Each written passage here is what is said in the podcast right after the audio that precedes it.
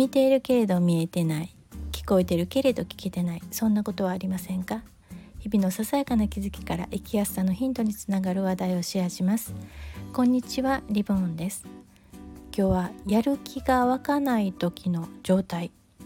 についてちょっとシェアしようと思うんですけれども、まあ、相談を受けてるとやる気出ないんです。湧かないんですっていうことがねおっしゃったりするんですが、まあ、体調が悪い時はまあ致し方ないこともありますよね回復するまで待つっていうことしか仕方ないことあるんですがそういうことではなくってエネルギー漏れを起こしてることがあります。このエネルギー漏れっていうのは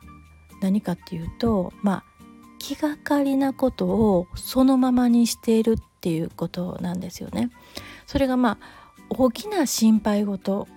であれば、まあ、誰かに相談したり、まあ、がっつり向き合うっていうことでね後回しにすることはないと思うんですけれどもあのどちらかというと、まあ、やっても、まあ、やらなくても人から何も言われない自分がちょっとすっきりしないなっていうことそういう気がかりですよね。例えば日々の、まあ、ことで言えばあのよくね あの聞くのが例えばその郵便物を、まああのまあ、家帰ってきた時に、まあ、荷物と一緒にテーブルに置きます。で荷物は片付けるんですけど郵便物はそのままに置いとくまた後でちゃんと整理しようってで次の日も次の日もってで重なっていて、まあ、多くなればなるほどねあの整理するの面倒くさくなりますよね。で開封すぐ開封しているものといらないものをねあの捨てる置いとくってすればいいんだけれどもずっと積み重なってることでまあ開封した頃にはその郵便物の中身ね必要なその期限があるものだったら切れてしまっててああっていうことになったりね。まあ例えばテレビの上あほこりが溜まってるな拭かなあかんなと思いながらテレビを見ながら気になりながら拭かない日々が続くみたいなね。まあ拭かなくても暮らしていけるんだけれども気になるっていうよね。そういうようなことがたまりたまって気がかりになっている。まあ気がかりっていろいろ種類あるんですけどね。うん、でまあ、そんなことであっても頭のどっか他のことをしている時仕事している時とかなんかあのしている時一生懸命頑張らないといけない時でもどっか頭の隅っこにそれが何かわからないけど引っかかっててエネルギー漏れを起こしてってっていうことが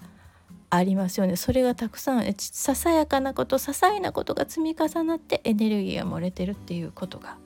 あります。私振り返ってみるとあの娘のアルバムをデータにしてクラウドに上げようと思ってもう去年から思ってるのに今年の1月中にやってしまおう毎日毎日ちょっとずつやっていこうと思ってたのに結局もう1月も終わり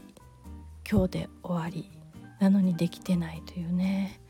もう本当にあのこのまあこのやらなければならない気がかりなことを終わらせてしまうということを未完の完未完了のことを完了させるっていうことね。そういうことを言うんですがそれを知っててもやってしまうというね。あなんかダメですね。もう今日ちょっと取り留めのないことを話してしまいましたけどエネルギー漏れあなたはないでしょうか？私だけかな。今日も最後まで聞いていただいてありがとうございました。ではまた。